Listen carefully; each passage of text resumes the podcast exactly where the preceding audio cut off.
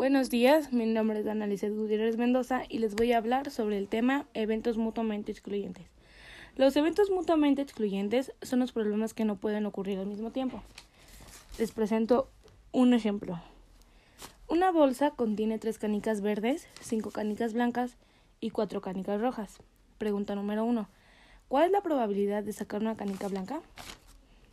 La primera pregunta la llamaremos evento A y la pasamos a su fórmula. P por A. Realizamos la sustitución del problema. P por A igual a resultados favorables sobre resultados posibles. Recordemos que los resultados posibles son todos los números que tenemos en el problema y los resultados favorables son los que no son válidos.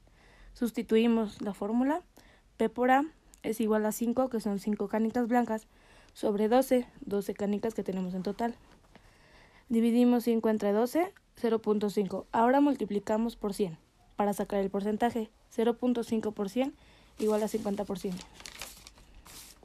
pregunta número 2. ¿Cuál es la probabilidad de sacar una canica verde?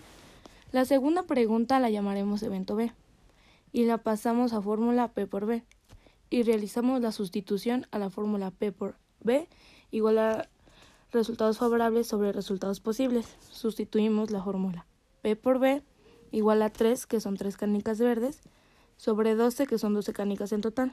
3 sobre entre 12, 0.25 y lo multiplicamos por 100 para hallar el porcentaje.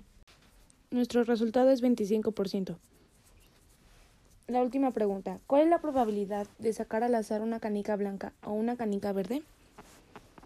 En la última pregunta la llamaremos evento C y nos solicita una canica blanca o una verde utilizamos la fórmula P por A o B igual a P por A más P por B y la sustituimos. P por A o B igual a 50% más 25%. P por A o B igual a 75%.